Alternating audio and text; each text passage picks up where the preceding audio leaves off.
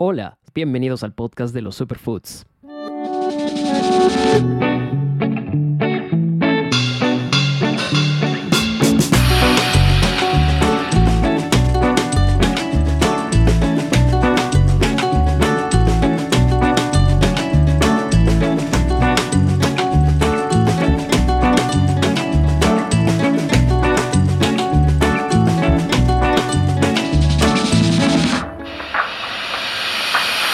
Hola, sean bienvenidos al episodio 20 de este podcast.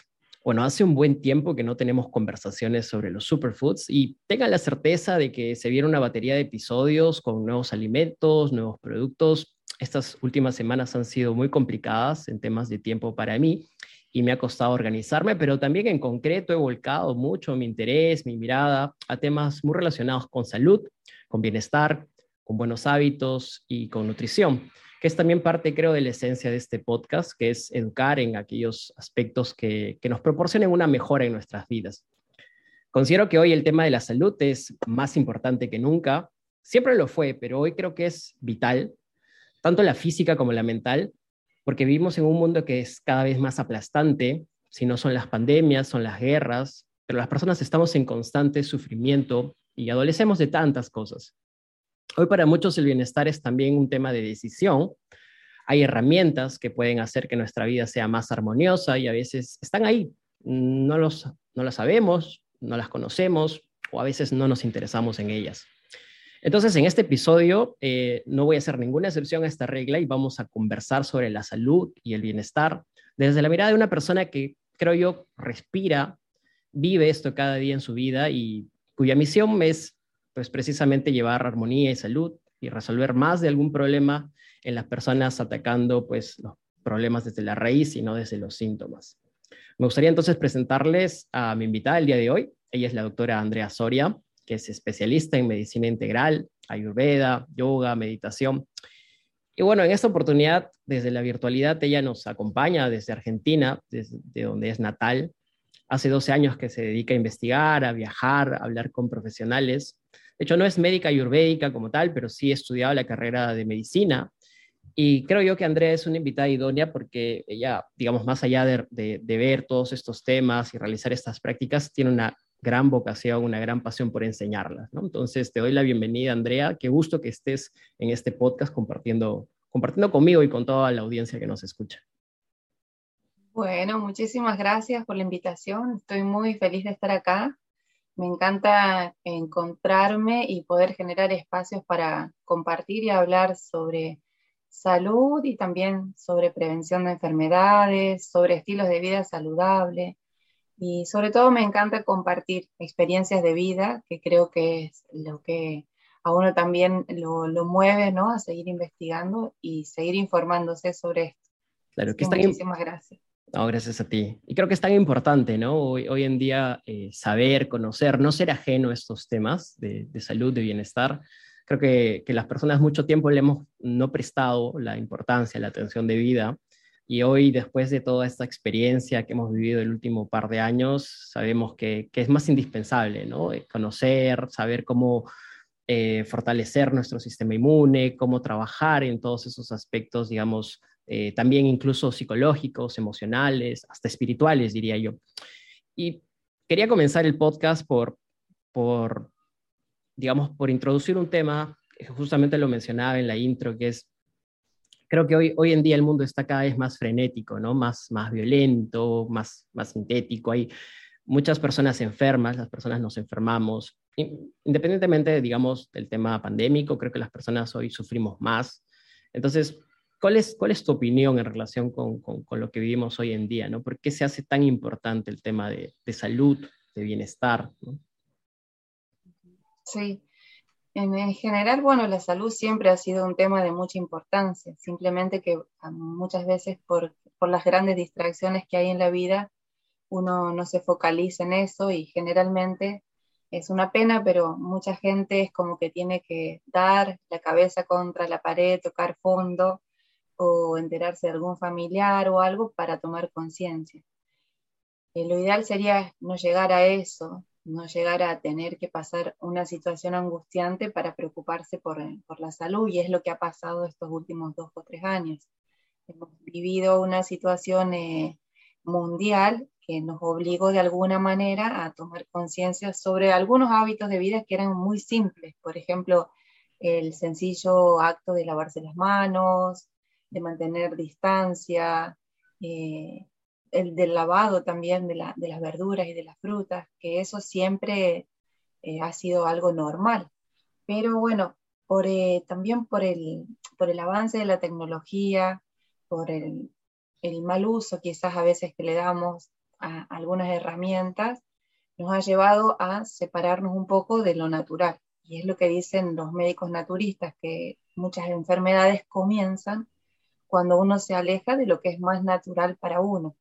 Y eso involucra no solo la naturaleza, estar en contacto con la naturaleza en sí, sino también la forma de alimentarse, la manera de vestirse, eh, cómo dormimos, los, las herramientas que utilizamos en el hogar, que muchas veces son productos tóxicos, desde la pintura, los cosméticos, pasando por todo eso, la contaminación del agua, la contaminación del aire, cómo nos va afectando como ser humano y también en el entorno familiar, ¿no es cierto? Hay muchas familias que se enferman porque hay un miembro que no está bien, entonces eso ya empieza a enfermar la familia, la comunidad y, así va avanzando esta, esta pérdida de, ese, de equilibrio, de esa armonía en el cuerpo, mente y espíritu, que es lo que le llaman eh, la salud, porque no solo depende del cuerpo físico, sino también de nuestro estado mental, de nuestro lado emocional, que tiene mucho que ver con, con la mente, el pensamiento y del lado espiritual también. Y es así como uno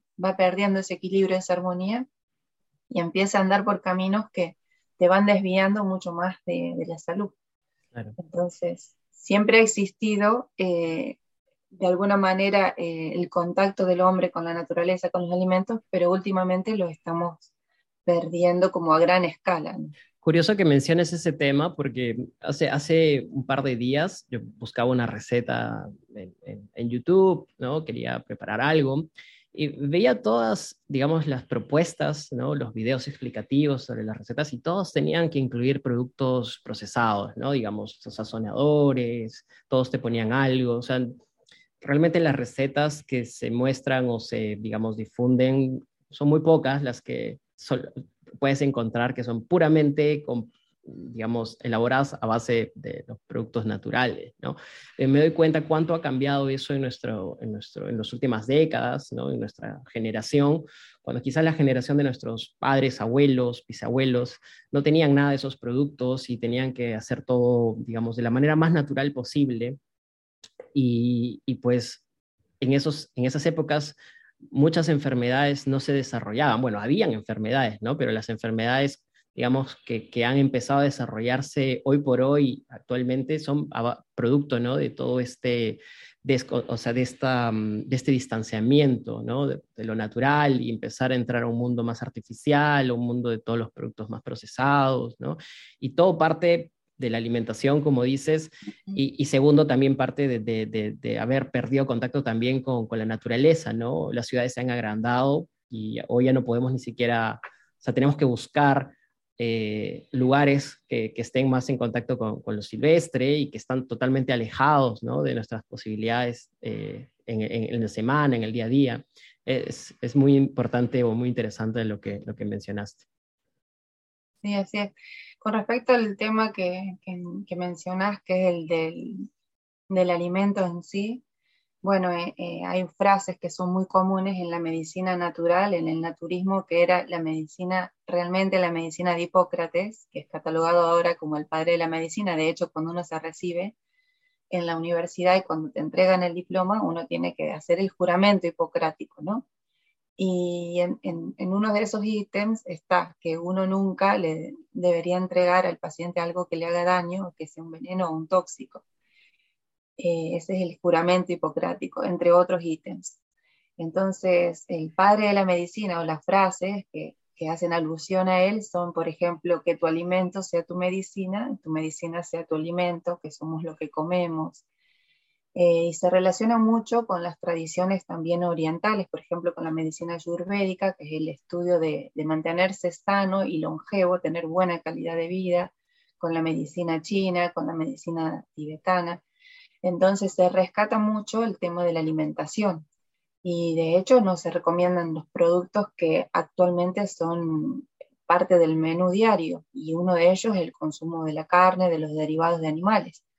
Y eso viene ya de formar una conciencia que, que involucra ya cuando uno dice, no, bueno, disminuir los consumos, el consumo animal, las carnes y demás, no solo está haciendo alusión a, buena alimentación, sino también a una filosofía de vida libre de violencia, de tóxicos. Por ejemplo, el hecho de consumir carne, que actualmente ha aumentado, y bueno, de hecho yo estoy viviendo en Argentina ahora, que es uno de los grandes productores y aportadores de carne, eh, pero el hecho del consumo de carne está totalmente relacionado con, con el alto índice de enfermedades, ya sean desde las más simples, que son estreñimiento, constipación, artritis, artrosis, colesterol alto, dislipemia, hasta enfermedades más graves como cáncer de colon, de mama, de útero y demás.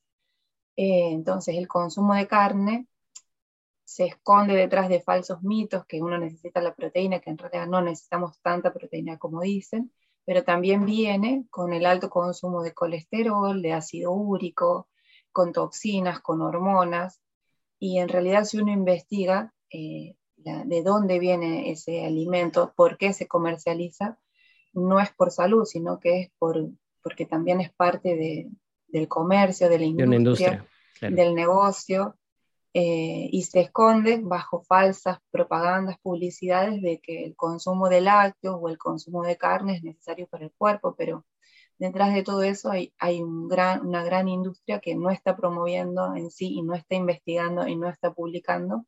Y sobre todo el consumo desconmensurado, ¿no? Porque, o sea, ahora justamente a, propósito de lo que mencionas, tú, vives en, Argentina, eres argentina, y de hecho has tenido que en alguna forma, en algún momento, tomar distancia de eso, porque es muy natural, los asados de fin de semana, ¿no? Y, de, de, una forma mucho más, más común, quizás más periódica de lo, que, de lo que es en cualquier otro lugar, ¿no? Porque por lo menos acá en Perú el consumo de cárnicos es un poco más caro, es un poco más difícil, no tan accesible.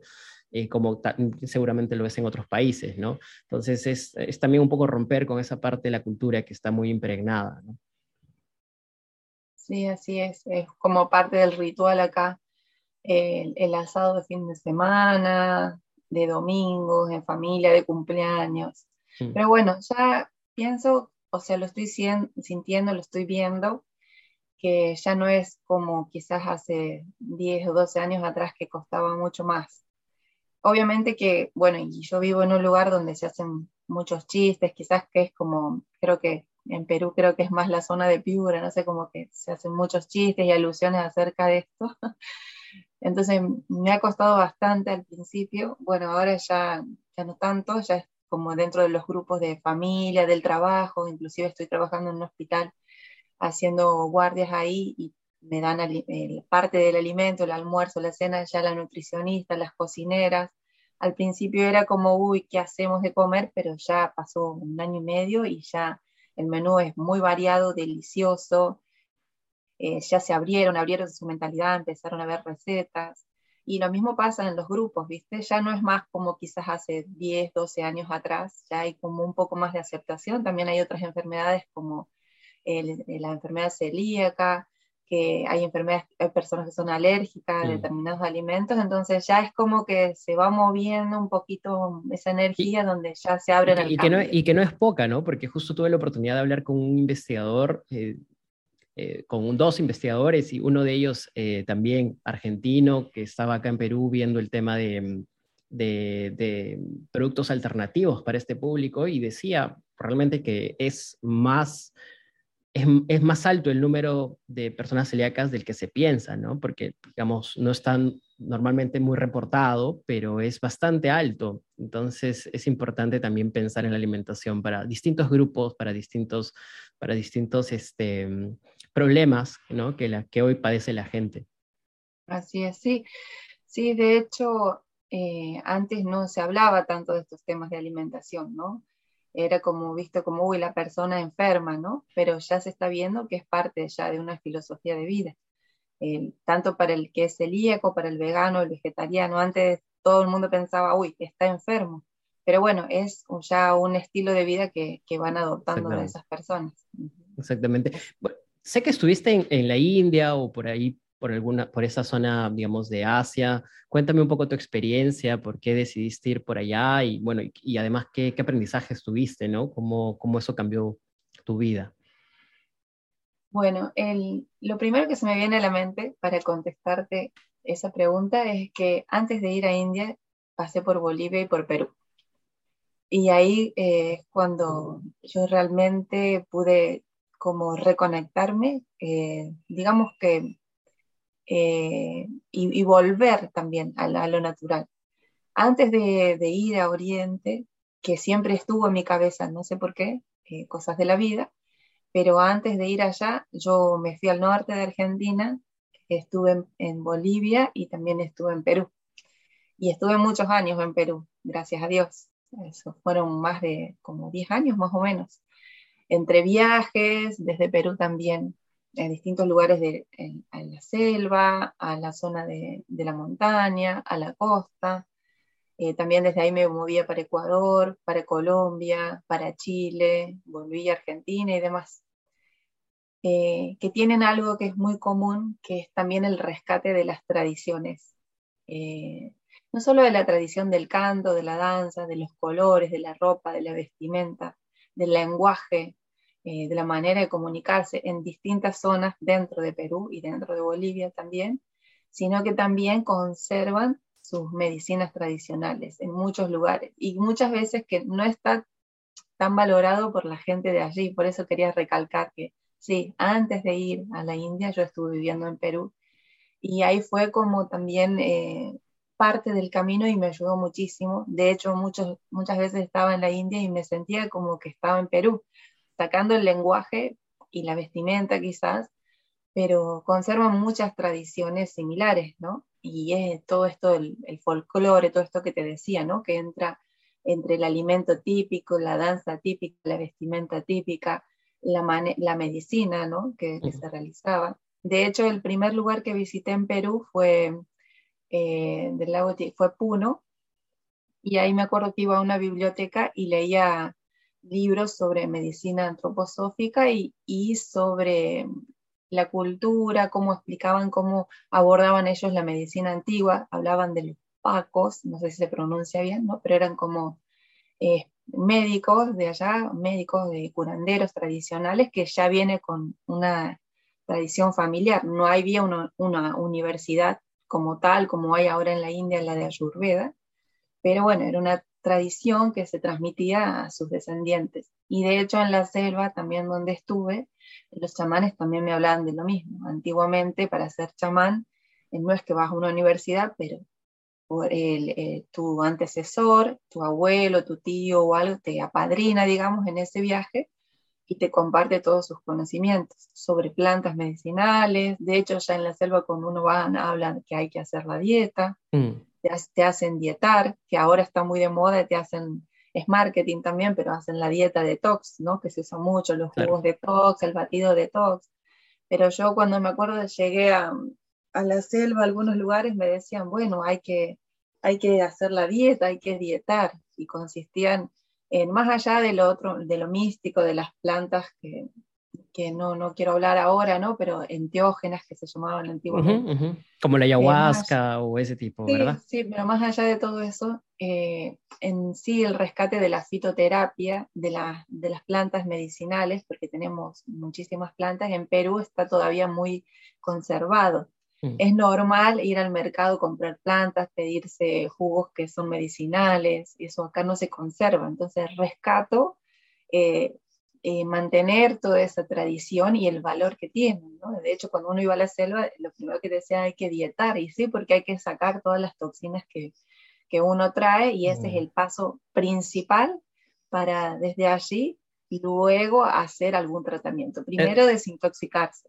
Es, curioso, ¿no? Porque todo, todo lo que tiene que ver con, un tratamiento, con una terapia, empieza por ahí, ¿no? Empieza por, por, limpiar el cuerpo y la primera manera de limpiar el cuerpo es por, a través de, la, alimentación, ¿no? Porque que, o sea, que hagas dieta no significa que no comas, pero eh, hay un, un, mix especial de alimentos, de hierbas que uno tiene que, digamos, comer o ingerir para, para poder estar en este proceso, ¿no? Y también me ha hecho acordar mucho lo que dices, es verdad, ¿no? Cada, cada, perspectiva es diferente. Acá siempre somos muy críticos con, lo que ocurre, con la pérdida que se está dando de la cultura, a pesar de que aún se conserva mucho.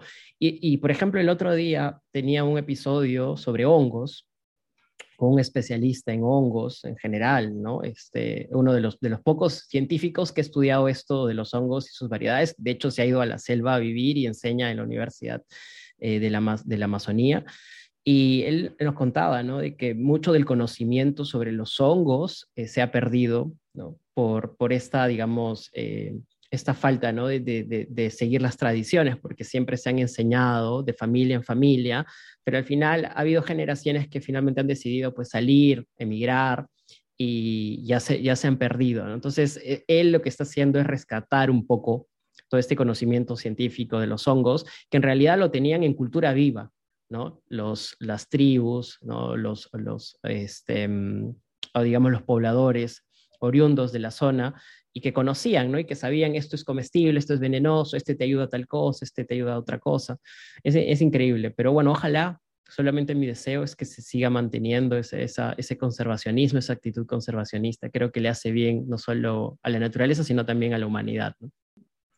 Sí, de hecho, bueno, en la medicina natural eh, hay una frases que se usan mucho, como también la saeta Charán, que es también padre del naturismo y tiene, perdón, tiene varios libros sobre medicina natural.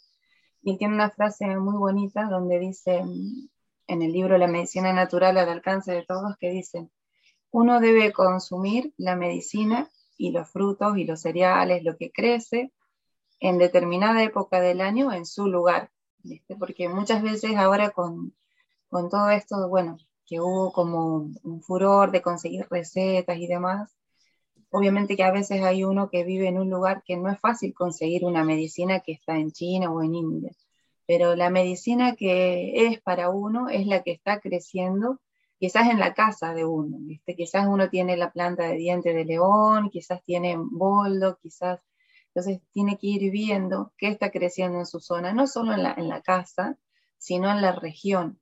Y la medicina, la fruta que uno debe consumir es la que crece. Hay distintas, distintas tradiciones, la de la selva, la de la montaña, la de India, la de Perú, pero uno tiene que consumir lo que es autóctono del lugar en el lugar donde uno está y en lo que es en la temporada también.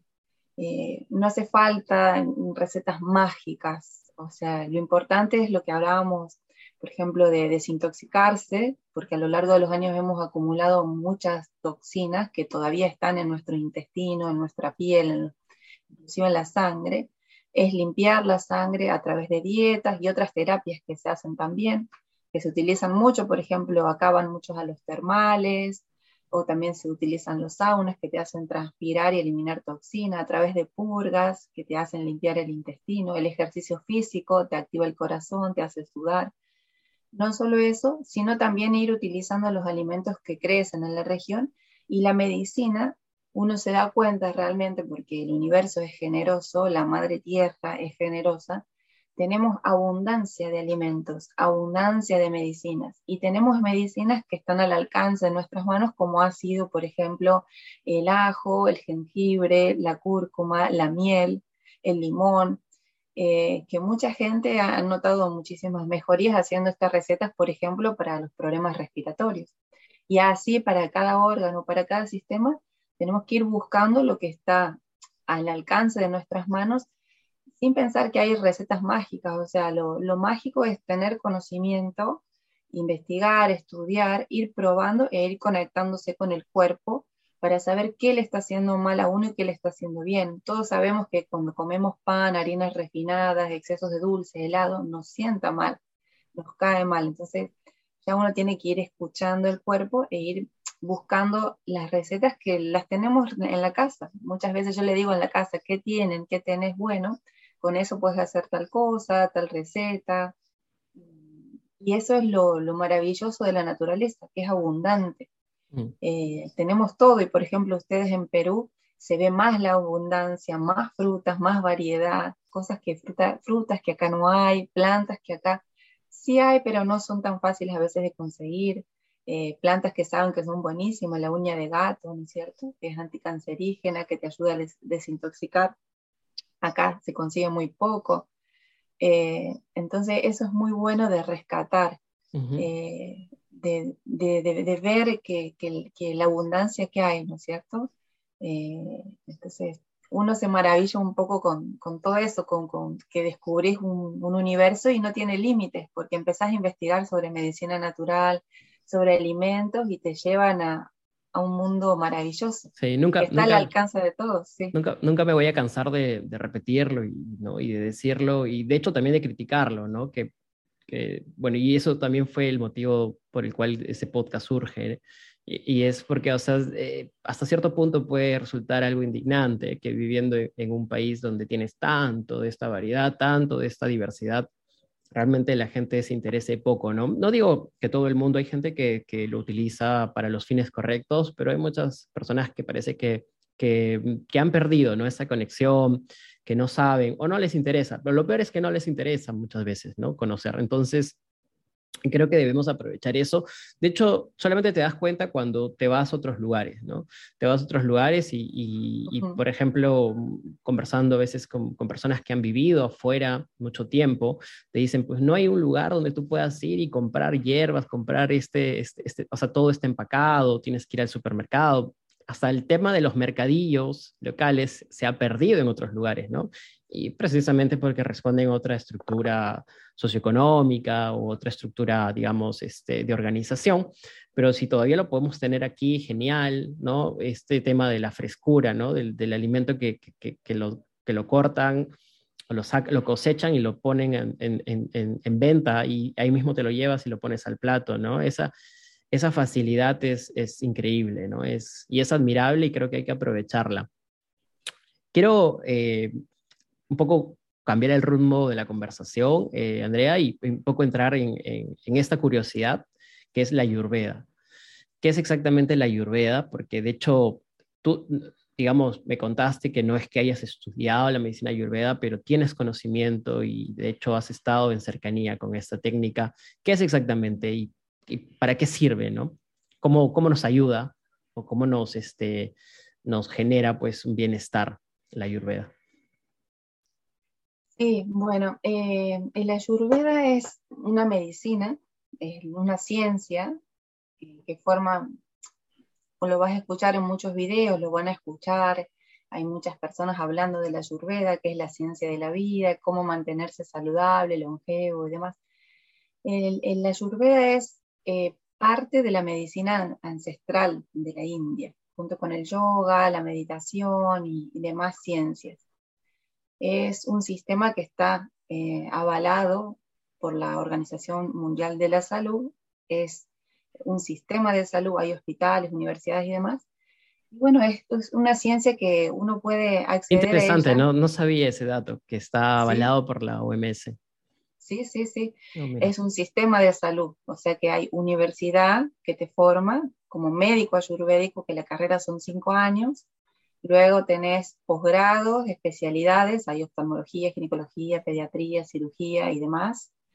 Toxicología son ramas. Y luego tenés doctorados y tenés eh, hospitales que donde se atiende solamente medicina ayurvédica, no existe la medicina occidental tratada con medicamentos y demás. Obviamente que hay otros hospitales que ya van eh, interaccionando y ya van eh, complementándose entre las dos, que sería lo ideal, ¿no? Lo que tiene la ayurveda es que nunca pierde eh, ese concepto de que se ayuda al cuerpo, pero también a la mente y también eh, la parte emocional y al espíritu, obviamente. Nunca pierde la integridad.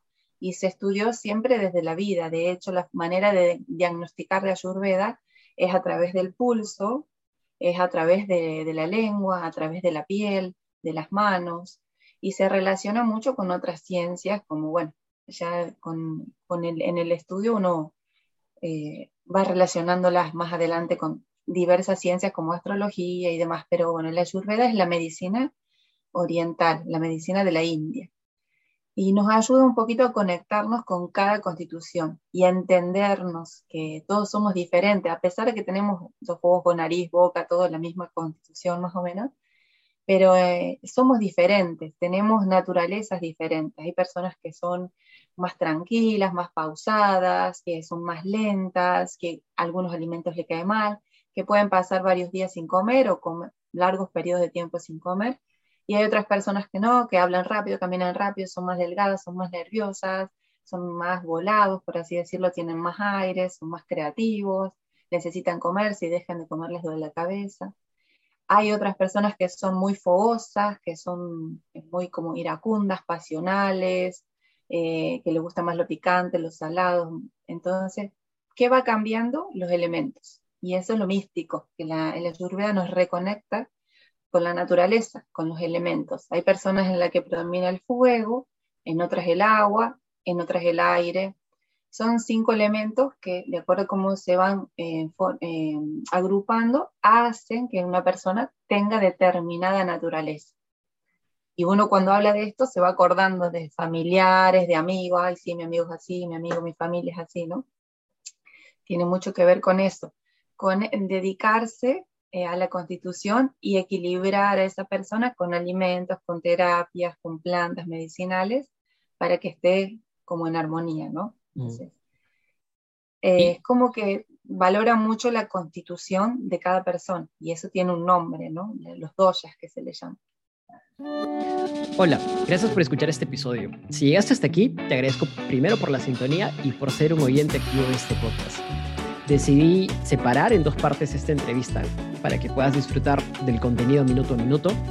Quédate atento al próximo episodio donde hablaremos más sobre la medicina ayurvédica, sobre el yoga, la parte espiritual y por supuesto sobre temas como la armonía, la parte espiritual de nuestras vidas. Estás invitado al próximo episodio quiero además recordarte y pedirte por favor que te suscribas a este canal y que le des seguir a la campanita de Spotify para que no pierdas ninguno de los próximos episodios y estés al tanto de este segmento, así como el del de Superfood Pills. Muchas gracias y que estés bien.